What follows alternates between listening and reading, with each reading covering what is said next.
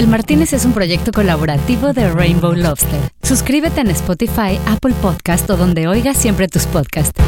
Y si odias las plataformas de podcast, también puedes oírlo en elmartinez.net. Y para seguirte llenando la cabeza con autopromoción descarada, si quieres, ojo, si andas en el mood, si te nace, puedes seguirnos en Instagram en el Martínez Podcast.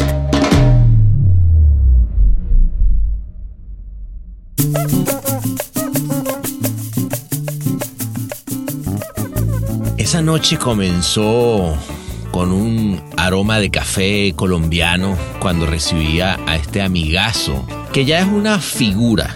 Este gran amigo es una figura de la dirección de arte, de la creatividad, que pasó por acá por el Martínez en una época muy interesante de la publicidad, en ese momento española y luego en la publicidad colombiana. Pero ya me estoy adelantando, ¿no? Marley, si quieres, dale tú. Él es fundador del estudio de diseño LIP en Bogotá. Después de haber sido socio de la mítica Low Lindas SSPM y director de arte de Delvico Bates España, la agencia española que hizo historia al rankear número 3 en el mundo en Cannes Lions en 1994, liderada por Tony Segarra. Y comenzamos por ahí, comenzamos hablando de esas épocas de los noventas, en este Martínez que se transformó para recibirlo y nos recordamos de un montón de cosas que pasaban cuando acá en el Martínez había piano de cola, la cosa era mucho más petit comité y ganarse un león no era complicado, era una cosa diferente. Mi primera vez en Cannes fue en el año 94. Justamente ese año ganamos una locura de leones y, subían al escenario aquel gran. Eran solo dos noches de premiación en la que se entregaba print y press y radio y la, la del viernes donde se entregaba film. La de media era una escena que hacían unos señores todos encorbatados en un restaurante ahí en el Archimbósforo al lado de, al lado de aquí. Y, y, eso tiene que ver también con lo que tú dices de el valor de un león de oro en esa época y el valor de un león de oro. No, no, no quiero decir eh, sensibilidades. Y no es que valgan menos, ¿no? Pero desde luego en esa época se entregaban mucho, muchos menos, ¿no? Eso sí. Y había esas categorías. Outdoor, print, radio y TV nomás, únicamente cuatro categorías. ¿Cuántas hay hoy? 28. Y obviamente comenzamos hablando de esa época en Delvico Bates, con nombres ya legendarios como Tony Segarra, cuando el minimalismo en la gráfica española, incluso en los anuncios, era algo que ya era como una firma.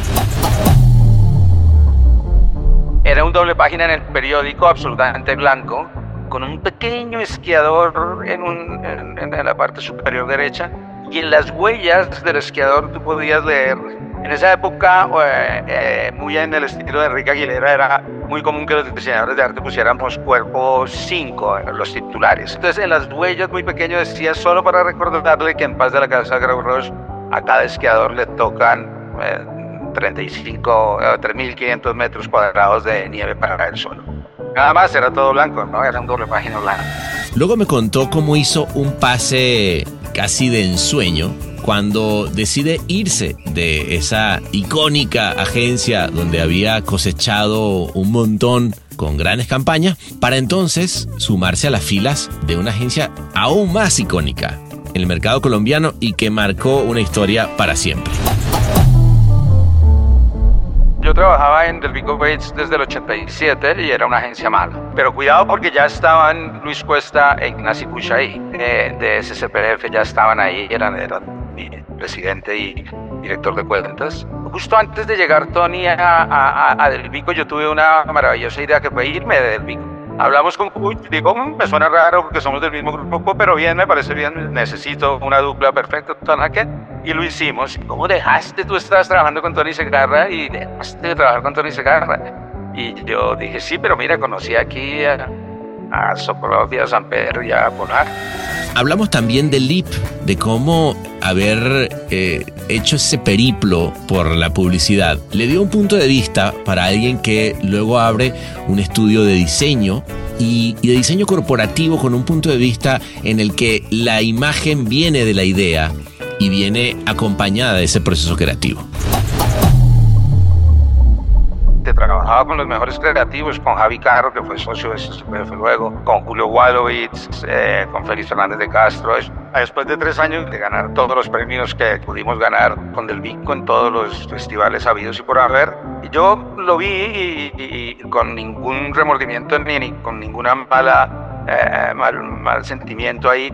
Yo dije, oye, aquí está David encima mío, luego está Félix, luego está Tony, luego están todos los reactores que Tony quiere más. ¿Qué tal si mejor, en vez de quedarme aquí, voy e intento esto en Colombia, donde yo venía cada año y veía que aquí no se hacía nada similar a lo que estábamos haciendo, ¿no? Y aquí en Colombia las agencias de publicidad, ninguna era dirigida creativamente por un director de arte, nunca. O sea, yo veía que aquí no se hacía nada similar a lo que estábamos haciendo, ¿no? Y nada, entonces ahí ya arrancamos eso de, darle ese valor a la dirección de arte.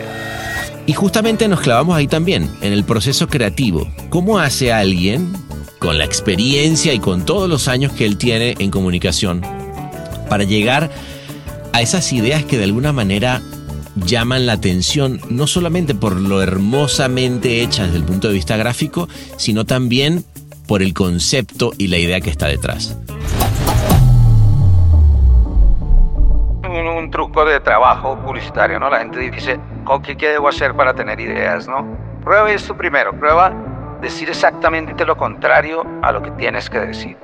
Hay una pieza que de hecho fue Premio Nacional de Diseño aquí en, el Festival de Diseño, que eran los restaurantes Wok, que es una cadena de restaurantes para la cual trabajamos desde hace 20 años. Habría un local justo al lado del Museo Nacional, que es un hito arquitectónico y cultural de Bogotá y, de Colombia. El brief era decir que WOC había abierto al lado del Museo Nacional, ¿vale? Y lo que hicimos fue una pieza que decía, ya conoce el Museo Nacional, queda justo al lado de WOC. Entonces, es decir, todo lo contrario a lo que tocaba decir, o sea, el mensaje se transmite, consigues una sonrisa y eso me gusta, ¿no? Pensar lo contrario.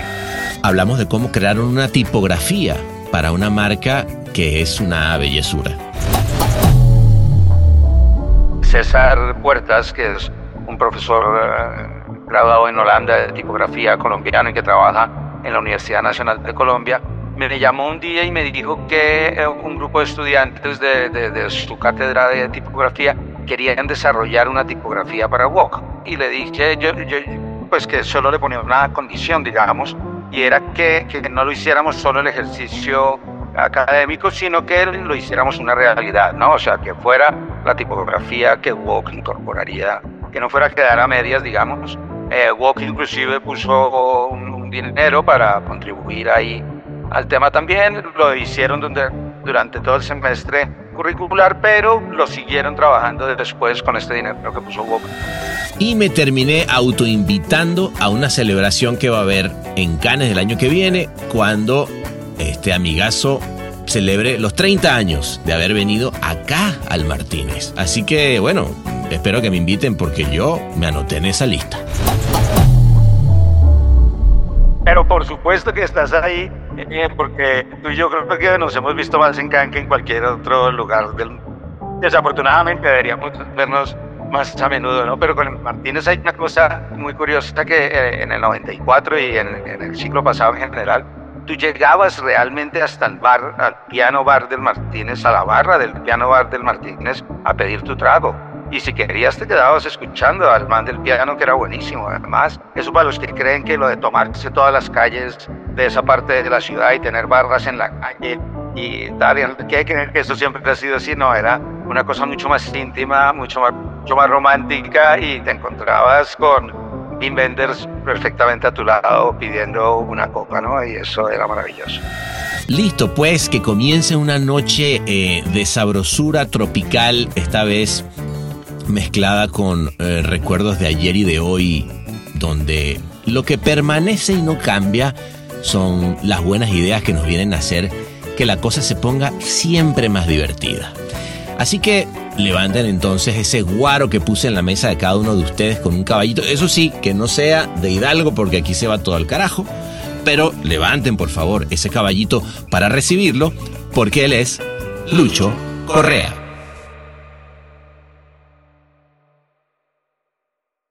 Hola, Lucho querido, ¿cómo estás? Juana, ¿cómo vas? Bien, ¿tú cómo andas? Todo muy bien, señor, muy... Tanto tiempo, oye. Pero muchísimo. Creo que la última vez vimos aquí en Bogotá, en un en El Dorado. Sí, así fue, así fue. ¿Qué sería? Como un, unos cinco años probablemente, ¿no? Sí, sí, antes de pandemia, definitivamente, como 2017, yo creo, ¿no? Por ahí. Algo por, algo por ahí, por ahí. Oye, que, que si- siempre digo, me recuerdo tu oficina, siempre fue muy linda, pero ahorita ese background se ve, casi parece de esos de Adobe, ¿viste? Parece casi con filtros, sí. Claro, claro, pero no, es re- verdad. Ay, pero bueno. Sí, sí, está. Nuevamente, mi, mu- mi mujer hizo una gran labor en, en poner ese, ese que ves allá atrás, lo tenemos desde hace 18 años. La empresa tiene 20 y lo tenemos Ah. desde hace unos 18, creo, ¿eh? Eh, en serio, wow, qué, qué padre, la Sí, verdad sí. que. No, no, no, está está súper, súper lindo. Oye, este, bueno, no sé, digo, tú, tú estás ahorita en Bogotá, yo estoy en Los Ángeles, y yo te propongo que sin, sin más ni menos nos vayamos a tomarnos algo al Martínez, ¿cómo ves? Me, me parece maravilloso. eh, no sé qué, ¿Eh? qué clima está haciendo hoy en día en este momento allí, pero. Lo, lo bueno es que allá No, siempre es verano. Es, es- así que vámonos, venga, vámonos. Perfecto, buenísimo. Venga, vámonos.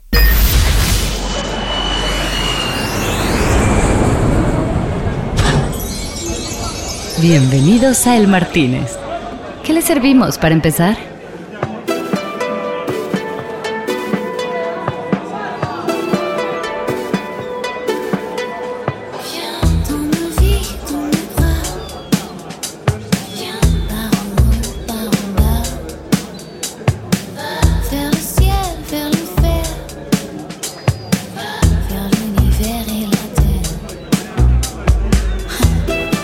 Ah, pues aquí estamos, Lucho querido. ¿Cuántas, cuántas veces te, te, te habrás visto acá en este, en este Martínez tomándote algo? Pues mira, mi, mi, primera vez en Cannes eh, fue en el año 94. Gran año para ti con Delvico Bates, ¿no? Justamente ese año ganamos una locura de, de leones y- y subían al escenario aquel gran que Nissan Guanaes nos entregara ese león de oro. Qué, qué lindo, ¿no? Qué lindo porque además Delvico Bates ese año quedó tercera, arranqueda a nivel mundial, una cosa increíble. Después de BBH y de, de Sachi en Sachi. De los- Ah, ahí tranquilito. En un- una época que, que, que además era complicado. O sea, si tú lo analizas, este, Lucho, eh, un, un león de oro de, de esa época, digo, vamos hablando de la cantidad de leones que se daban, era una hazaña importante y ni hablar de un, un tercer lugar en un ranking. Por supuesto, ¿no? Yo hoy en día hablo mucho de eso ahora en este último do- dorado que, que vino Simon Cook y que, eh, y que nos pusimos a conversar un rato y, y me dijo, cuéntame, cuéntame historias porque, eh, porque sí, es que Can que tú conoces, que, que tú conociste, ¿no? O sea, eh, de hecho no tenía claro Simon Cook, que tengo que decirlo, de dónde venía el nombre de, de Hatchuel para la, la escuela que hacen hoy en día. Le dije, Hatchuel era el dueño. Claro. Dueño y lo manejaba con su hijo. Era muy parecida a la relación de Marcel, de Pedro Marcel con su hijo en, en el CIA. Claro. Eh, y era, era, era, era una empresa familiar directamente y a él le gustaba poner a, a mitad de la premiación de, de- de- de- del viernes poner un show flamenco. A él le gustaba como esa, esa onda. Claro, mira tú qué cosa tan interesante. Oye, espérate, antes, antes- an- antes de seguir, antes de seguir con esa memoria, porque que me parece importante. No, no, esto, esta partida no es seca, como dicen en mi pueblo. ¿Qué te, qué te vas a tomar acá? Yo en Cannes tengo un preferido de siempre que es un, un martini shakerato. Eh, un martini no, un Campari shakerato con un poquitico eh, de jugo de naranja. Ok, eh, François, Champari Shakerato a la twist de, de, de, de Orangín. Para mí también. Eh, ah, sí, para los dos. Venga. Vale, yo te, te lo voy a probar, te voy a seguir con esta. Es un trago mañanero, es un trago mañanero, no es un trago de noche. Bien. Está bien, Eh. estamos temprano acá en el Martínez, con lo cual está bien. Exactamente, pero eh, siempre. Pero bueno, me siempre- contabas entonces, pero ahorita mira, ya va llegando. Mira qué rápido, ¿viste cómo sirven los, los tragos aquí rápido? Este, Así, cuenta ser, para como debe ser. Claro. Mira, y entonces cuéntame, perdón, pero te interrumpí ese momento importante No, no, no, de. Buenísimo, ¿no? Algo hay que tomar, por supuesto. No, que si no. eh, era- eran, eran solo Eran solo dos noches de premiación en la que se entregaba print y press eh, y radio y la, la del viernes donde se entregaba film, ¿no? Y, y Claro, la- de- la noche. La de, media, la de media era una escena que hacían unos señores todos encorbatados en un restaurante ahí en el archivo al lado de, al lado de aquí. Y tirando Aquí, aquí, tirando al ladito. Ahí, ahí estaban Aquí todos los de medio, fíjate, lo- los habían sacado del palé, los habían sacado del palé y los ponían ahí a tomar en esa parte de ahí. Totalmente, y, y- y- y- y era el lunes por la noche y nada, mejor dicho, las agencias no iban a eso de media. Claro. Y había esas categorías, outdoor, eh, print, eh, eh, radio y TV nomás, únicamente cuatro categorías. ¿Cuántas hay hoy? 28, 29, No, pues 30. ya, ya creo que nadie sabe ni cuántas hay. es, es más, Y, y eso creo que tiene que ver también con lo que tú dices de el valor de un león de oro en esa época y el valor de un león de oro. No, no, no quiero decir eh, que hiero sensibilidades. No, tranquilo, es que ese de la mesa se pone loco. ¿Qué pasa? Vale, tranquilo, bájale. Ya, vale igual, sí, sí, tú te has ganado muchos. eh. Eh, no es que valgan menos, ¿no? Pero desde luego en esa época se entregaba mucho, muchos menos, ¿no? Eso sí. Claro, sin duda. Oye, háblame un poquito de ese, porque si algo debes tener muy presente, muy claro, y además para este, eh, ya, te, ya le voy a preguntar, este flaco que está en la mesa que empezó a hablar, cuéntale un poquitito de cómo fue, cuál, cuál pieza era en Del Vico Bates ese león de oro que además eh, eh, por el cual, cual te paraste, ¿no? Que un león de oro hay que pararse. Sí, sí, sí, claro, evidentemente. Eh, eh, era una pieza para Paz de la Casa Grau Roig, que era una de las cinco estaciones de esquí de Andorra. Hoy, hoy en día Andorra es una sola estación de esquí, eh, se unieron todas sus estaciones de esquí. Eh, esta Paz de la Casa, que ya era una unión de Paz de la Causa y Grau Roig, eh, y era nuestro cliente eh, por muchos años. Y para el inicio de temporada era un...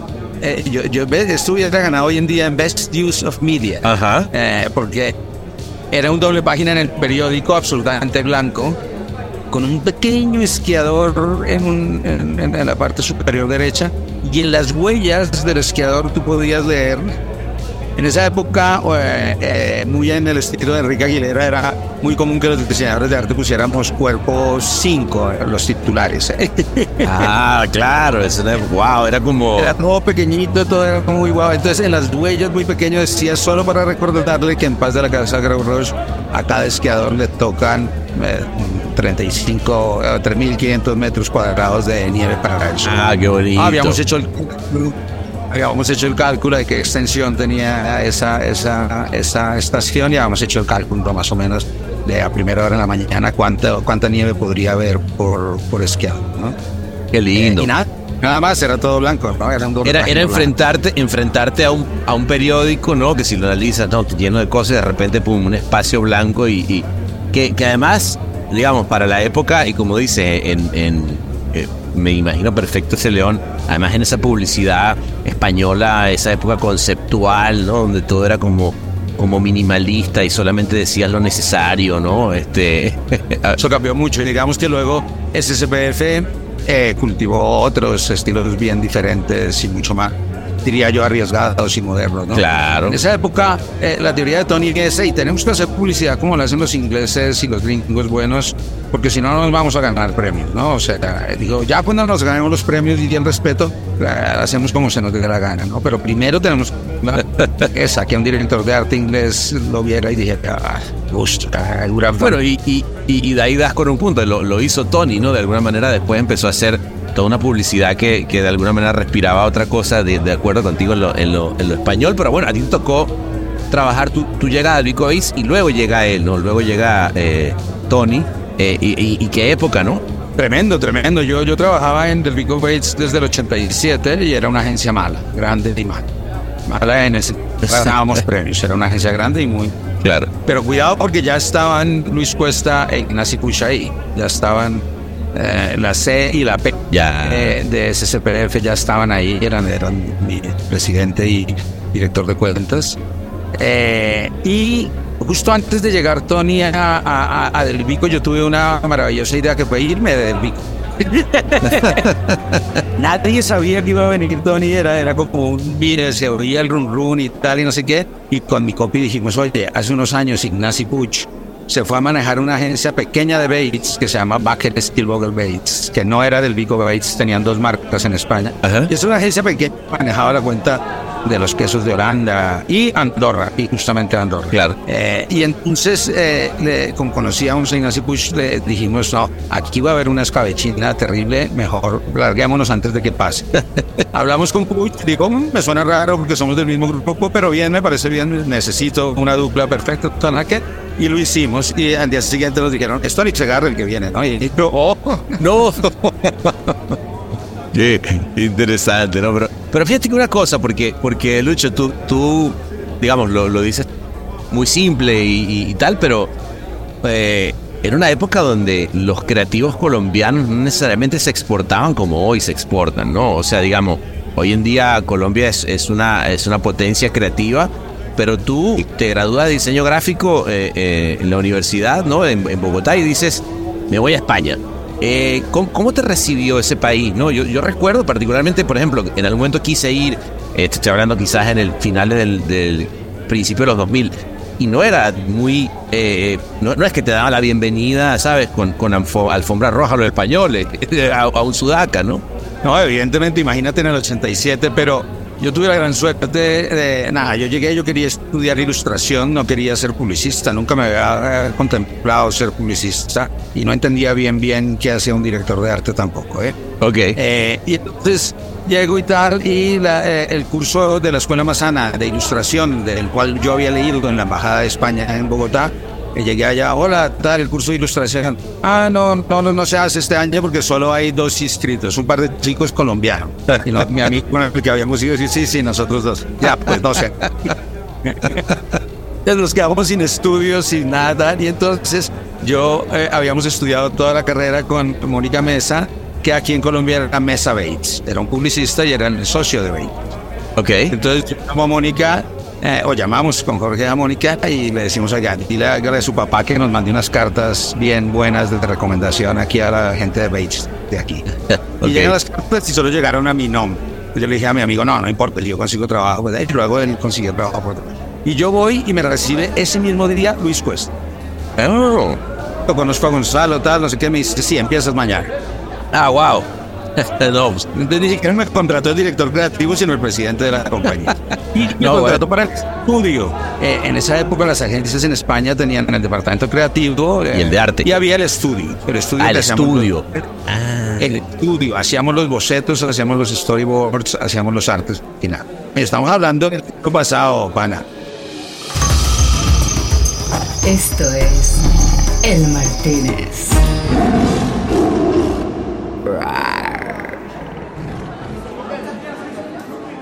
No, no, no, pero yo recuerdo, porque yo recuerdo que también en el siglo pasado habré llegado a un Joan Rubicon en Venezuela y, a- y haber encontrado a esta gente que además ilustraba de una manera increíble, un montón de marcadores, este, digo, una, una repromaster, Total. una cosa enorme pa- para poder hacer arte final, en fin. Máster, el letra C, todo esto, ¿no? Claro. Y entonces yo me quedo ahí en el estudio, pero me hago muy amigo de, de un director de arte, un señor ya era mayor en esa época, Luis Andreu, y entonces al año él me pide para ser su director de arte junior, ¿no? Esa figura que se ha perdido tan bonita de Sí, ser sí. junior, aprendiz de, de aprender de alguien, ¿no? Claro. Eh, me, me- pide eso y entonces me, me, me dice, nada, que le gestionen el permiso de trabajo, tal. Aquí en esa época no era, no era tan difícil, ¿eh? Lo gestionaron inmediatamente y me dieron el permiso de trabajo, pues porque ya tenía trabajo. Eh, y entonces fui su junior durante, durante muchos años. Eh, Y lo que, habrá, lo que le habrá aprendido, ¿no? A esa. Aprendí mucho. Tengo que, señor, tengo que decir que tal vez aprendí más de, de, de billar y, y de beber whisky. eh, Grandes lecciones, ah, no, no, no las. Grandes lecciones de vida, ¿no? Eh, Importantísimas. Por encima de todo, eh, me dio muchas lecciones de vida eh, y, y nada. Y luego ya tuve mi, eh, ya pasé de junior a tener mi propio eh, copy, eh, Víctor Morales, eh, y luego Xavier Baladía, que fue con quien nos fuimos a Bates.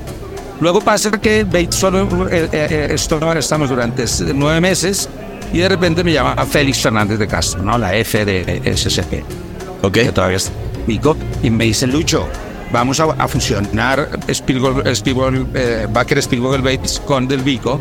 Dice, no vayas a renunciar como la otra vez, marica, que, que- o sea, queremos estar contigo. Él era muy amigo mío desde la primera época y, y- y me dijo, no, no vayas a renunciar antes de que... ¿no? Y entonces ahí entro a trabajar con Tony y en esa época con Félix Fernández de Castro, gran redactor que apreció mucho, que sigue siendo muy amigo mío, recién lo vi hace unos meses. Eh, y, y- y- y entonces nada, eh, ahí es cuando, cuando volvemos ahí. Y no había directores de arte. Tony Segarra solo había contratado redactores hasta ese momento del BIN. Y llevaban ya meses. La dirección de arte se la hacía por fax Enrique Aguilera. Ah, imagínate, por fax. Por fax. Por fax, ¿vale?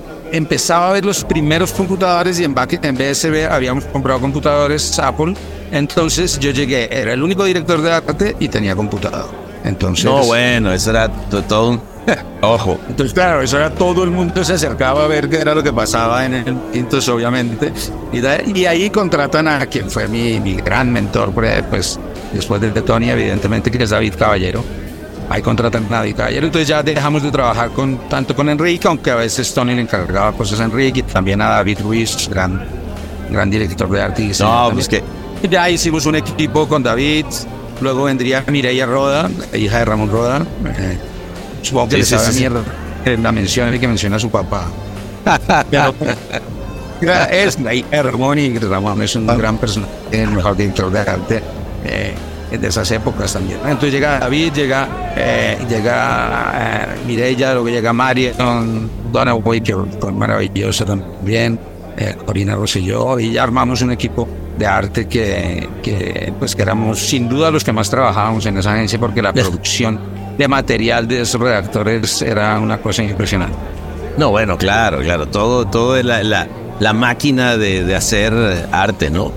Y, Eh, Impresionante. y, y en la que me imagino que en esa época era, y si no la agencia más deseada, ¿no? O sea, eh, de- después de ese año 94, digo, particularmente. Porque digo, tú, tú, tú te vas en el 95, vu- vuelves a Colombia con, eh, digamos, a un lugar que, que también fue icónico, ¿no? Que bueno, que Sí. sigue siéndolo, ¿no?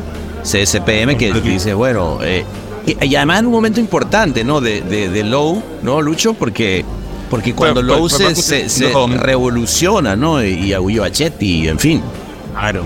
No, es que fue, fue una cosa, eh, quiero decir, verás, eh, no, que, que no va a ser difícil concluir después de la charla que lo que he tenido es más suerte que nadie. Porque, Ah, Eh, no. porque la, también- la suerte viene con trabajo. Sí, no, pero la gente me dice, ¿cómo dejaste? Tú estabas trabajando con Tony Segarra y dejaste de trabajar con Tony Segarra. Y yo dije, sí, pero mira, conocí aquí a, a Sokolov y a San Pedro y a Polar, especialmente, ¿no? Entonces, eh, lo que he tenido es mucha suerte porque, claro, la decisión no, no era fácil y, y- y aunque yo estaba feliz, pero imagínate, trabajaba con los mejores creativos, con Javier Carro, con Javi Carro, que fue socio de estos Claro. luego eh, con Julio Walowitz, eh, con Félix Fernández de Castro. Esos eran los, los, los que escribían los textos que teníamos que, que David y nosotros. Eh, entonces no era para nada una, una, una, una cosa fácil, ¿no? Eh, pero yo después de, de- de tres años, de- con, con ellos estuvimos del 92 al 95 en tres años, eh, después de tres años de estar, de estar, ah, bueno, decías si, si era la más deseada, si no, Casado del Pedreño era eh, el némesis, ¿no? Era total. Casa de Val, claro. Tony no había salido bien de, de Casa de Val, que pasó por Casa de Val un- unos meses, no había salido bien eh, y, y entonces era una guerra a muerte, ¿no? O sea, era una guerra, una guerra No, pero qué lindo. A mí- a mí- el, el otro día no sé con quién hablaba también acá, que no hay nada más lindo que tener una agencia Nemesis y, que, y saber que vas y que la competencia está ahí, ¿no? Totalmente, y era, era el, el celo, y si tú eras Casa de Val, eras Casa de Val, y si eras del pico, eras del pico, pero no podía Capuleto, ¿no? Claro, no podrías eh, estar tibio a- al respecto, ¿no? Eras de un Claro. lado o ¿no? Entonces era difícil. Entonces, nada, después de tres años de, de- de ganar todos los premios que, que, que, que- que pudimos ganar eh, eh, con, con Del Vico en todos los festivales habidos y por haber, eh, yo lo vi y, y- y con ningún remordimiento ni, ni con ninguna mala eh, mal, mal sentimiento ahí. Yo dije, oye, aquí está David encima mío, luego está Félix, luego está Tony, luego están todos los redactores que Tony quiere más. Eh, ¿Vale? Y entonces yo le dije, ¿qué tal si mejor en vez de quedarme aquí, voy intento esto en Colombia, ¿no? Y voy intento esto en Colombia, donde yo venía cada año y veía que aquí no se hacía nada similar a lo que estábamos haciendo, ¿no? Y, Entonces, no que sería fácil, pero que sí sería. Y aquí en Colombia las agencias eh, eh, eh, de publicidad, ninguna era dirigida creativamente por un director de arte, ¿eh? nunca. o sea, Ah, mira, qué interesante eso. No sabía que eso ocurría en esa época. copies, Totalmente, solo los copies accedían a ese, a ese, a ese puesto, ¿no? Claro. Los de- aquí era más heavy que en España. Aquí los creativos eran todos redactores y eh, generalmente en el sótano había el taller y, y entonces ellos bajaban el copy. Decía, mira, le llevaban el libro y decía, mira, este titular como este aviso de Black Book. Bastante claro, duro, duro y a la cabeza, lo que hace falta. Exactamente, ¿no? Entonces, claro, cuando yo me veo por primera vez con Humberto Polar y como se me eso color, pues Humberto me decía, pero como tú eres Lucho Correa, el que trabajaba con Tony Segarra, y, y me decía, ¿y por qué estás aquí? Si es trabajas.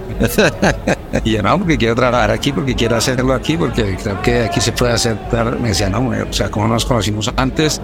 Claro que sí, inmediatamente entré a trabajar con ellos y a, a los 10 meses ya, ya me dijeron, eh, tienes que hacerte socio ya, porque lo vamos a vender Claro, fuiste socio. lo vamos a vender a, a Lowe, pues a, a entrar a la sociedad con Lowe, entonces tienes que estar antes tú, entonces así entramos um, y, y, nada, entonces ahí ya arrancamos eso de, de- darle ese valor a la dirección de arte eh, en Colombia que realmente... Interesante, porque se, se sentaron, se sentaron las bases de, de- una industria, digamos, desde mi punto de vista, analizando un poquito el, el- contexto. eh, una agencia que sin duda estableció una manera de hacer las cosas, con, con, como dices tú, una dirección, la dirección de arte en Colombia eh, fuerte, ¿no? Contigo que además luego decides, mira, ¿sabes qué? Voy a eh, voy a enfocarme como buen diseñador gráfico que soy, ¿no? Eh, y, y yo, por cierto, respeto eh, siempre a, a los buenos diseñadores gráficos porque yo estudié diseño gráfico, pero soy muy malo. Este, entonces, respeto Pero mucho a alguien que lo hace, que lo hace muy bien. Y, y, y entonces haces Leap. Y me imagino que, te, que llevándote además mucho de esa filosofía, ¿no? Porque yo veo el trabajo que, que, que hacen hoy en día en Lee, bueno, después de muchísimos años eh, haciendo imagen corporativa de- hermosa y cosas, pero siempre con un punto de vista conceptual, con algo que comunica, ¿no? Sí, esa, esa fue la idea desde que fundamos el, el estudio. Bueno, esos seis años en, en Low, eh, eh, tengo, yo sí creo que sentamos esas bases, pero no, no, yo no alcancé a recoger los frutos ahí, porque Ah, eh, ok. Ganamos un León de Oro en Cannes con Low en esos primeros seis años. ¿eh? Pero se sentaban Sí. la base. Yo recuerdo muy bien desde Sí, se mi lugar. las porque- desde porque, sí. porque yo estaba en Venezuela en Low, este, y lo que ocurrió desde el punto de vista eh, energético, digamos, con Low, yo creo que fue, le hizo muy bien en general a, a muchas agencias en Latinoamérica. Porque realmente este, este trabajo de Casarín, de ir buscando a todos esos talentos, ponerlos juntos, irse a Cannes, eh, etcétera, etcétera, fue, era un momento en el que Latinoamérica, digamos, no tenía, no era el, el- el motor, la usina creativa que es hoy en día, y los países como mucho más desperdigados. Entonces yo sí creo que ahí se, aunque no, sea, no lo hayas cosechado en ese momento, hubo, hubo una parte importante, ¿no? No, total, total. Y lo que mencionabas antes, el hecho de poder, las reuniones de dirección creativa que hacíamos eran con Agulla Bachetti y con Sir Frank, con Adrian Holmes, ese gran director Adrian Holmes, creativo, Impresionante, que era pues como uno lo había leído en el copybook, ¿no? Y lo admiraba desde ya y era... El, Estaba ahí. El, el creativo mejor vestido del mundo, además, o sea, él vestía de Savile Road de, de, de- de arriba abajo. Eh, era un creativo espectacular y, y- y los recursos creativos que yo aprendí con él, que estuve en varios workshops con Adrian Holmes, eh, eh, son los que aplico hoy en día eh, y en la- los que enseño a, a la gente. ¿Y que te acuerdas de algo en particular? Porque claro, yo, yo recuerdo también ese, ese Adrian Holmes y los libros, ¿no? O el leerlo. Pero ¿qué, qué, qué te llevaste tú de, ese- de, esa, de esos encuentros que tú digas hoy en día es- terminan siendo materia prima de, mi, de, de lo que le dejo a los que vienen, ¿no?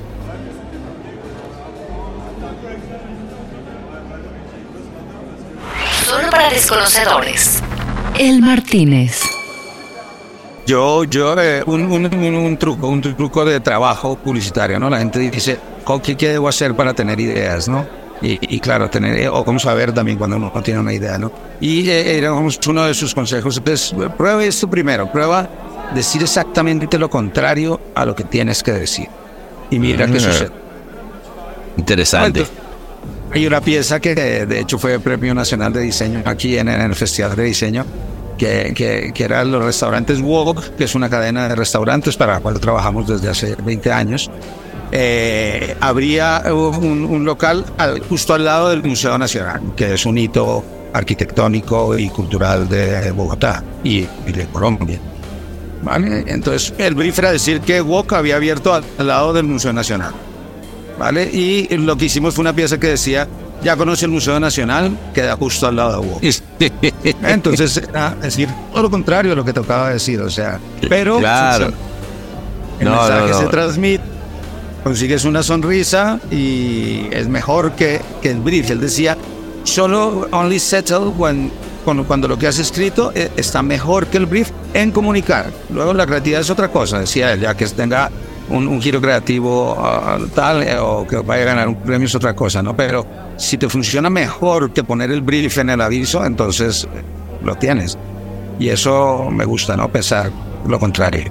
Me gusta, me gusta. Como, como, como inicio de, digamos, de trigger de pensamiento está bueno. A, a mí, por ejemplo, eh, justamente co- construyendo sobre eso que dice, me tocó trabajar un poquito con la metodología en algún momento de McGarry Bowen y, y había una cosa en particular que me llevé a la hora de hacer estrategia, que era buscar el archienemigo de la marca, ¿no?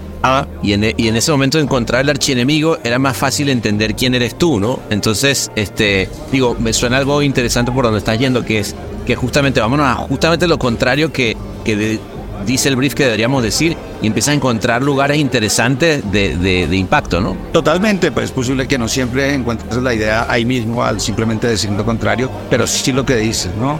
Eh, puedes encontrar eh, aspectos que, que pueden ser más convincentes o, más, o atraer más o ser más efectivos que el hecho de decir las cosas tal como son, ¿no? Al derecho. Claro. Y, y como con Wok además eh, hicieron algo interesante que fue, le diseñaron una tipografía, ¿no? O, eh, se- según yo. Eh, César Puertas, que es un profesor eh, graduado en Holanda de tipografía colombiano y que trabaja en la Universidad Nacional de Colombia, me llamó un día y me dijo que eh, un grupo de estudiantes de, de- de su cátedra de tipografía querían desarrollar una tipografía para Wok. Entonces yo le dije. "Ah, me parece muy bonito, tal, no sé qué, y le dije, yo, yo, pues que solo le ponía una condición, digamos, y era que, que no lo hiciéramos solo el ejercicio académico, sino que lo hiciéramos una realidad, ¿no? O sea, que fuera la tipografía que Wok incorporaría. Ah, wow. ah, y que, ¿no? Para que no fuera a quedar a medias, digamos.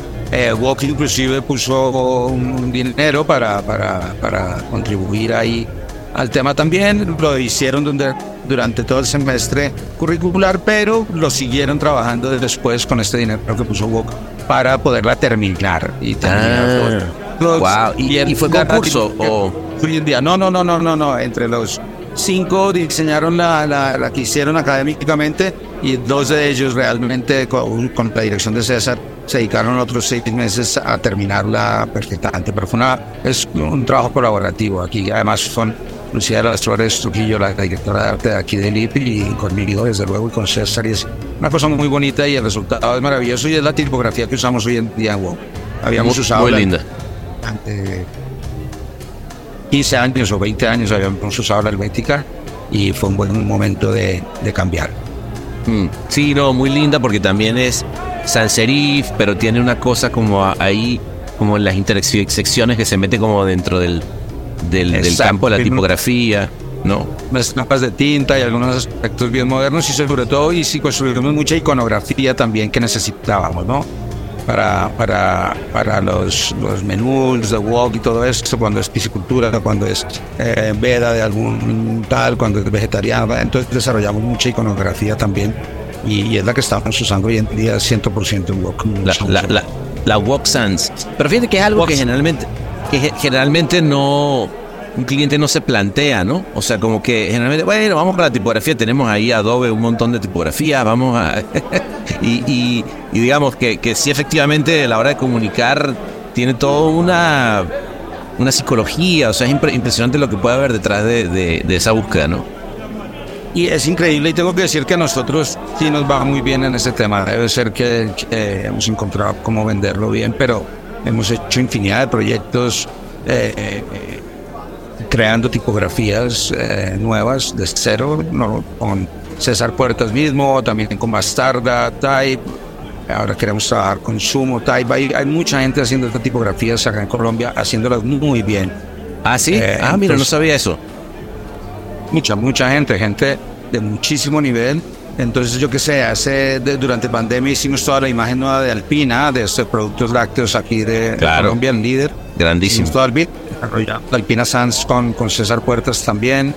Hicimos un trabajo grande para Ecopetrol y con Bastarda desarrollamos la Eco Sans. Eh, Tengo que decir que solo hemos hecho Sans, eso sí. Ahora con, con él, que es un, cliente de, de una aseguradora de Puerto Rico, acabamos de desarrollar una también. A nosotros, no sé, el Banco de Bogotá también, la Kifo con Bastarda. Eh, nos ha ido muy bien porque nosotros sabemos venderle. Tengo que decirte que desafortunadamente o afortunadamente, el mejor argumento que tienes es hablar con el financiero, decirle, dale a cuenta. Dale a cuenta porque Google, las, todo, por todas tienes que pagar. En el fondo, por las tipografías siempre tienes que pagar. Si te coges la tuya y te la haces tuya, eh, no tienes que pagar. Entonces, es un pago de una vez, no más, y ya está. Interesantísimo. No, y, y- y de nuevo, te da un diálogo gráfico que, que te pertenece. Eso es invaluable. ¿no? Benjamín Villegas, el, uno de los dueños, el creador de Walkie y, y que sigue siendo uno de los dueños, eh, el día que se lo estaba vendiendo me dijo, no, no, no, Lucho, aparte de todo lo que usted dice, no sabe la satisfacción que da eso. O sea, yo poder escribir mis cartas con Sans era un, me decía, es, una satisfacción muy, grande para una marca y para sus dueños, digamos, o sus gestores, eh, ese detalle tan sencillo. Claro, claro, oye, qué interesante.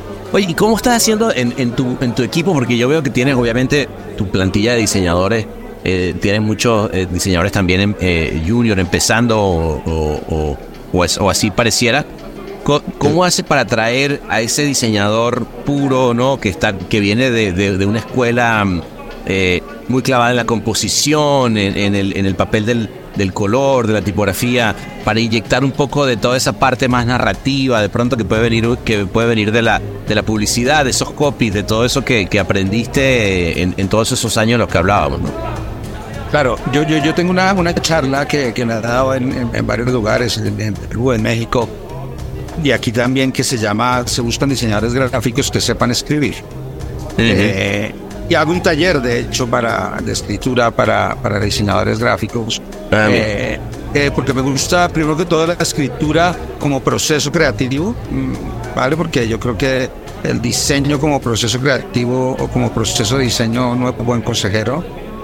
Ah, lo que sucede en la pantalla es tan entretenido todo, o sea, ¿no? Porque todo se mueve, todo está grande, todo se pequeño, todo cambia, todo... Ah, entonces es súper... Y- y- pero también por, por- cosas que aprendí de, de, de- de Tony Segarra, ¿no? Que dice, cuando te obligas a escribir la idea antes de diseñarla, ah, o el concepto, o lo que quieras, eh, te puedes dar cuenta que si no la puedes escribir, a lo mejor es que no hay idea, ¿no? Y lo que tenías era un ejercicio eh, formal de diseño, ¿no? estético, pero, pero no más, ¿no? Entonces, si no la puedes escribir, ¿me entiendes? Yo, yo te puedo contar, eh, hay un cartel que acaba de premiarnos aquí, el premio diseño lápiz de acero, que es para el, eh, un, un festival de teatro en las cárceles que organiza Johanna Bahamon. Ok. Y, y, bueno, eh, el primer trabajo que hicimos con ella, luego hemos hecho muchos más, era para el tercer festival eh, de teatro carcelario. ¿no? Ok. Entonces yo le dije, cuando le conté la idea, no hice el boceto, le dije, es el tercer festival, voy a usar ese tres en números romanos como barrotes y voy a escribir festival eh, de teatro carcelario detrás de eso. Muy De manera que se pueda leer. No tuve que hacer el boceto, ¿me entiendes? Pasamos al arte final porque esta idea, si la puedes contar y, y, y, y- y funciona igual que verla, ¿me entiendes? O sea, y- interesante. y no lo has visto eh, y te pareció lindo. Funciona, ¿me entiendes? O sea, si, si fuera algo pues, meramente diseñístico, como llamo yo, pues de golpe no te lo podría explicar. eh, si es cierto que tiene que ser. Diseñístico, diseñístico es una buena, una buena palabra para describir ese, ese diseño que puede ser hermoso, pero que no necesariamente está comunicando, ¿no? Este, y que, o que tiene una idea o un concepto ahí, ¿no? Yo, yo recuerdo un poco oyéndote, eh, y bueno, me imagino que, que, justamente en el póster, en ese, en el póster de un festival de teatro, en el póster de, de un encuentro, etcétera, es, es un muy lindo lugar en el que en el que la, la comunicación o la publicidad se encuentra con el diseño gráfico para, para contar una historia, ¿no? Eh, eh, eh, digamos, porque en el, en el empaque tienes una, una cierta mm, eh, manera de decirlo, pero, pero acá tienes que comunicar un evento y con un concepto a través de, de una idea, pero la gráfica premia, ¿no? Este, eh, y, y recuerdo con Santiago Paul, que, que era alguien que, que, bueno, es alguien eh, increíble también ahora hacer póster, en alguna vez que agarré un, un, un, eh, taller con él y, y- y me recuerda lo que estás comentando, hablaba de casi casi esa idea escrita, eh, Lucho, en un, en un 5x5 y, y que te hago un bonito y, y- y te lo explico, ¿no? El Martínez es el Martínez. Sí, él. Hola, Martínez. ¿Por qué no? Totalmente, tiene- tienes que poder así. Eh, evidentemente me he encontrado en la vida con ideas que, que, que solo al ser ejecutadas eh, eh, con mucha maestría eh, cogen eh, ese peso y, y son mucho más mejores que el escrito en el puesto, ¿no? Desde luego. Claro. Eh, no, pero tienes que poder contarlo así de fácil, o por lo menos es lo que me funciona a mí, ¿me entiendes? Ajá. Es, es, es lo que me funciona para poder ver eh, las posibilidades de una idea, ¿no? Y te digo, eso viene de Tony Segarra, tenía una de, de, de- de Paz de la Casa Grau Roche, de la misma estación de esquí, que era como un, un gráfico de un electrocardiograma, que era bastante plano, y de golpe le superponíamos una imagen de una silueta de unas montañas nevadas, y luego volvía al elec- electrocardiograma Ah, qué lindo. contado, ese contado funcionaba. Hecho, no. No, ah, mira. Abandonamos, nunca, nunca lo presentamos, creo que no está en ningún libro ni nada, porque no, y si lo hicimos, Hay que hacerla. Nada, Hay que hacerla, Lucho. Hay que hacerla solo por ejercicio para Claro, tenerla. hay que hacerla porque no, y yo le mostraba y Tony me decía, eh, eh, tal, le daba mal, eh, tal. Y al final le dije, Tony, no sé qué hacer, me dijo, abandónalo, tranquilo, me dijo, a lo mejor no había una idea y yo estaba insistiendo en que hubiera, y en el dibujito no funcionaba. Claro. No se me ocurrió decir, hagámoslo con tu dibujito y este es un buen aviso ya. Qué interesante, ¿no? Sí, fíjate que, que, eh, otra, otra plática que, que aquí mismo, que por cierto, oye, oh, salud, vale, te hemos brindado poco Refil, esta no, vez. no, no, un refil porque ya estamos, se, se- se me seca la garganta. Eh, oye, me gustó, por cierto, el, el, el Campari ese, ¿ah? Bueno, hmm. Eh, eh, no, Juan, otro, otro. este, estaba eh, con aquí mismo con, con Marcelo Serpa y me daba un par de, de, puntos de vista que tenían que ver con eso mismo que habla de la simplicidad del brief, ¿no? Hablando de la, de la gráfica brasilera como uno de los grandes este, eh, escuelas para mí de, de- la dirección de arte ¿no? a nivel mundial en, y, que además arranca con mucha fuerza también en los 90, ¿no? Em, y, y tiene que ver con esa, con esa cosa simple, ¿no? Que, que también tiene un poco de lo que hablabas tú, eh, de ese anuncio y de, ese oro, etcétera. Pero también de un momento en el que la gráfica tiene que comunicar algo muy rápidamente, de una manera muy clara y sorprendente, ¿no? Y creo que al final se resume lo que estás diciendo, ¿no? Claro, y aparte que te enfrentabas a, a, a- a esa gráfica que era un aviso de revista, ¿no? Un aviso con el periódico, ¿no? Estas cosas que ya no existen prácticamente, ¿no? O sea que un director de arte hoy en día ni siquiera tiene esas habilidades. Y no es un reproche, ¿no? Solo que eh, en todo caso eh, me siento muy afortunado de, haber vivido las dos épocas, ¿me entiendes? O sea, Claro. eh, en la que eso era relevante y hoy en día que ya no lo es, que ya no lo es tanto, ¿no? Entonces, claro, en ese momento, y, y había tendencias también, ¿no? ¿Me entiendes? Así como las hay hoy en día, evidentemente en ese momento, y como te digo, el, eh, la, la, la obsesión de, de los textos pequeños era, era, era clarísima, o sea, lo que no se ponía pequeño parecía que era burdo y ordinario, ¿no? Eh, Es verdad, es verdad. Esa época era era, muy, era muy simpático, ¿no? Pero se podía, porque uno decía, si puedes leer el artículo del periódico, puedes leer mi, mi aviso, ¿no? O sea, Pero, pero espérate, ahí, tiene, ahí hay algo que es interesante, porque mientras tú hablabas, yo decía, bueno, lo que pasa es que sí es cierto que, que hoy en día la gráfica o un buen eh, diseñador que escriba o, o- o un director de arte, pues tiene hoy en día las plataformas para hacerlo gráficamente, que es el mobile, que es, que es un desktop.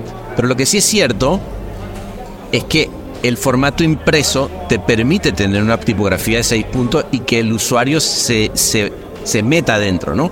Eso no necesariamente pasa en mobile, o sea, en mobile este, tiene una cierta límite, un límite nada más el espacio en el que lo estás, eh, al que te estás enfrentando, ¿no?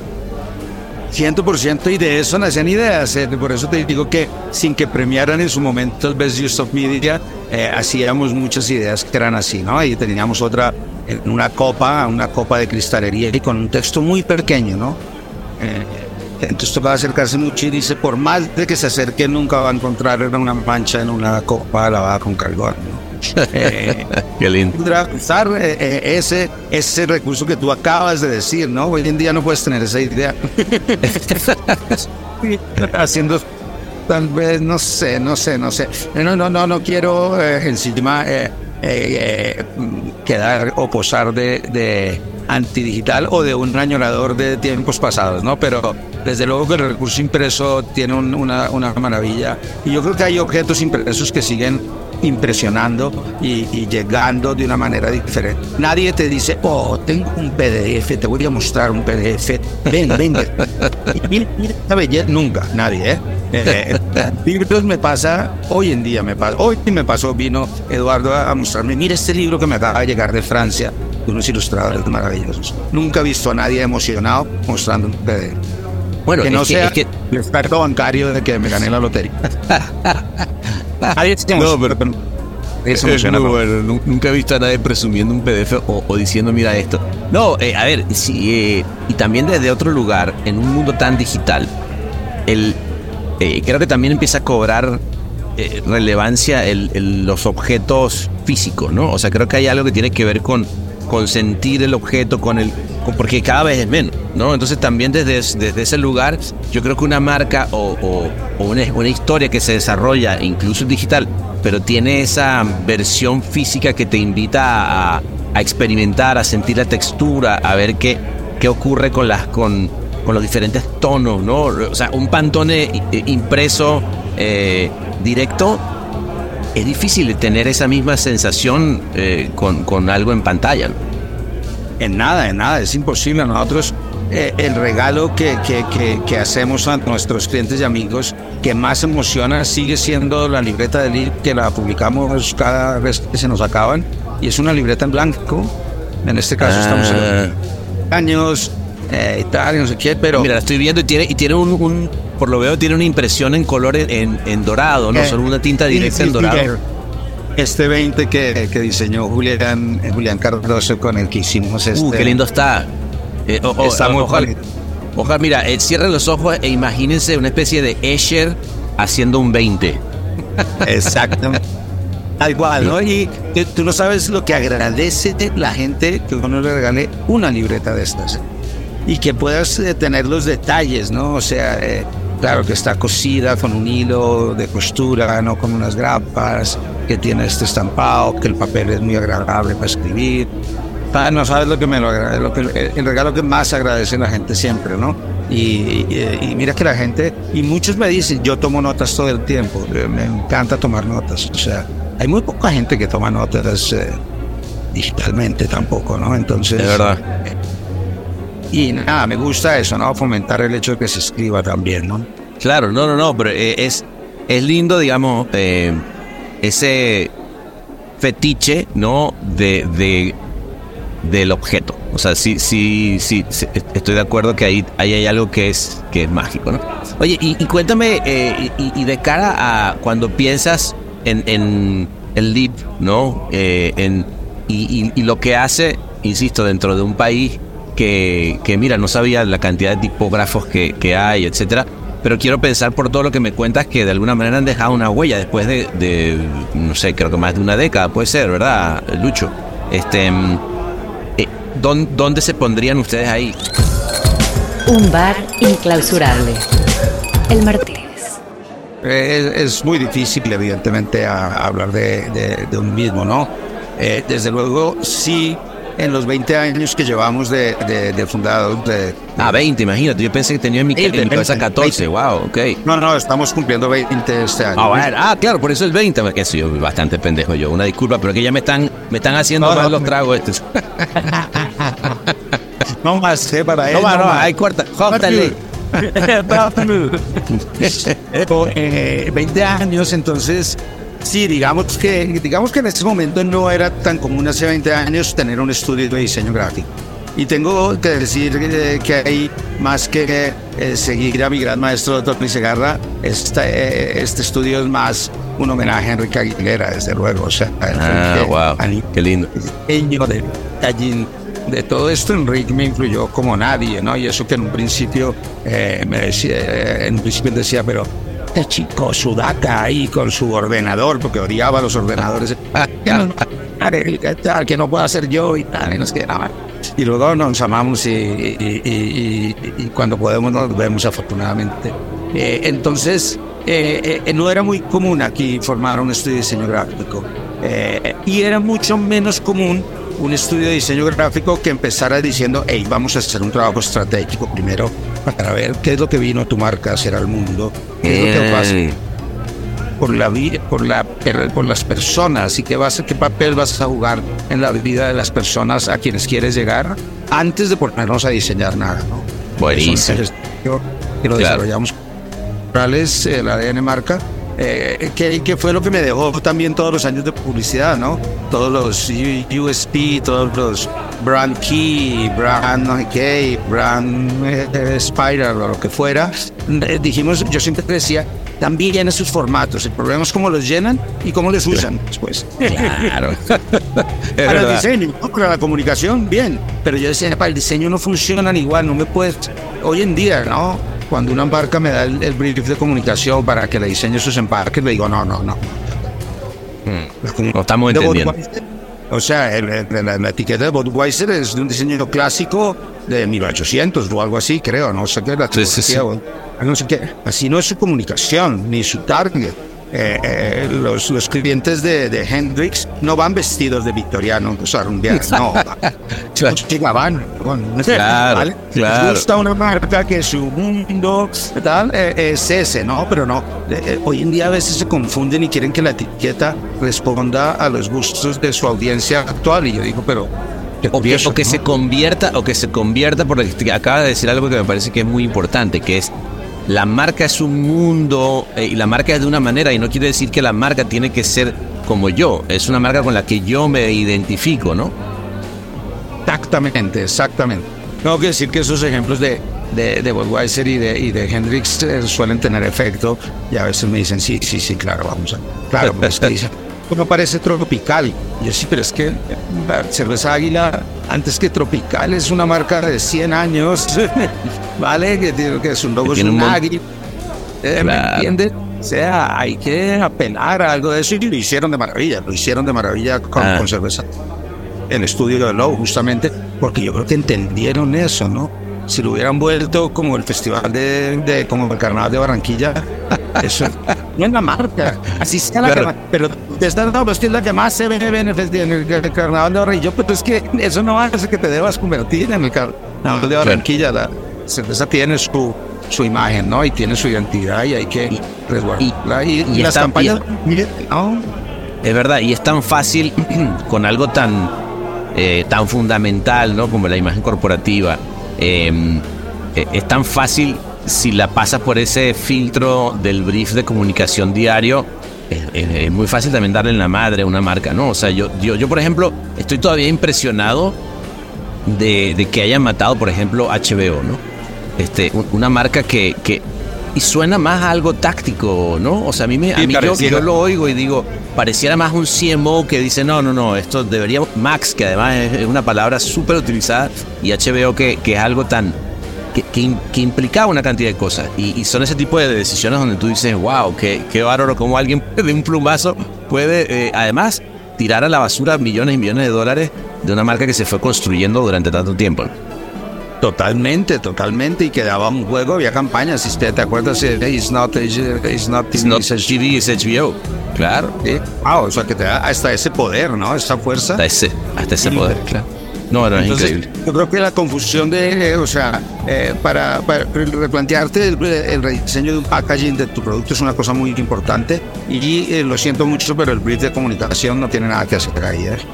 Buenísimo.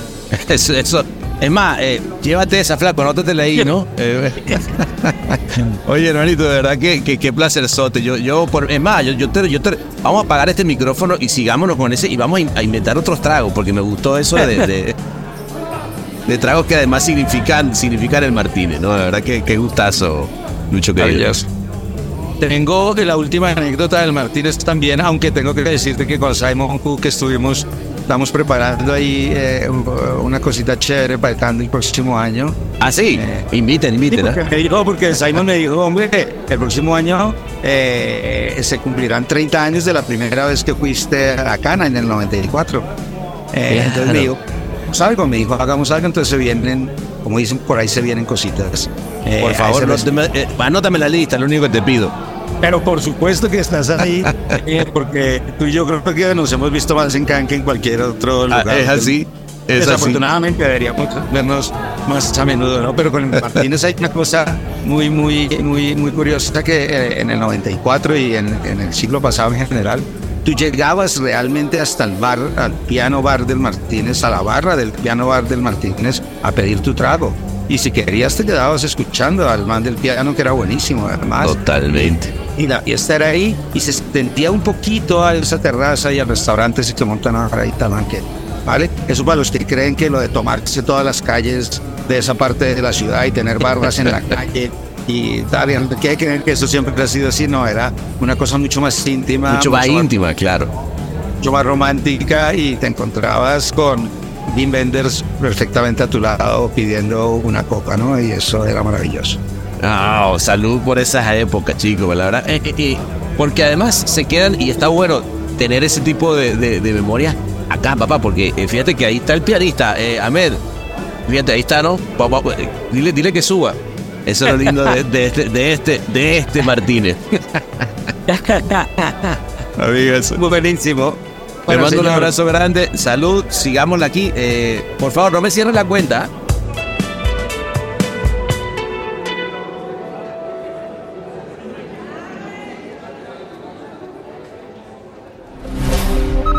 Todos los derechos reservados y todos los torcidos depravados. El Martínez.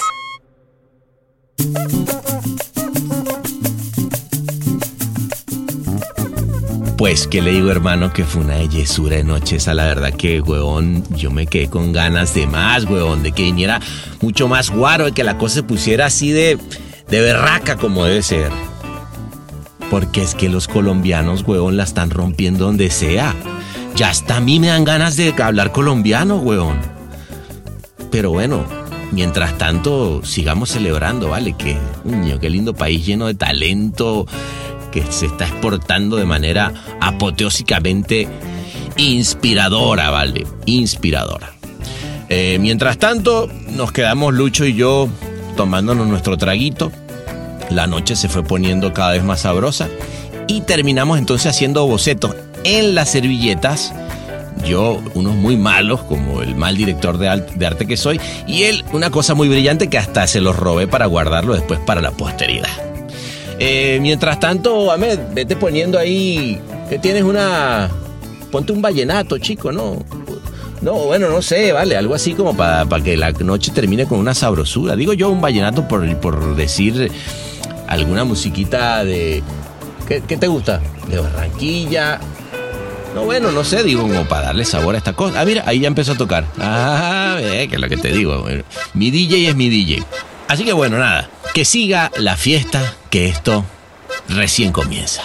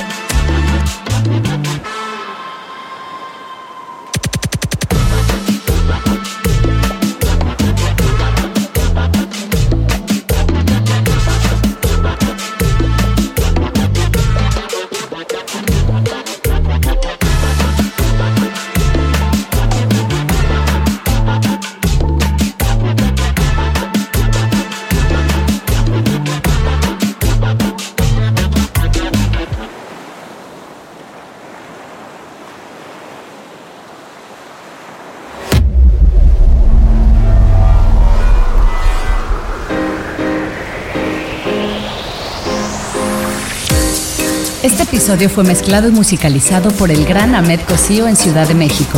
Locución de la voz, Marley Figueroa desde Ley. Investigación y booking, Natalia Visione desde Buenos Aires. Escrito por Sebastián Arrechedera. Dirección de arte y redacción Ángela Forti. Desde Madrid. Una producción colaborativa de Rainbow Lobster. El Martínez. Un podcast bar improvisadamente meticuloso.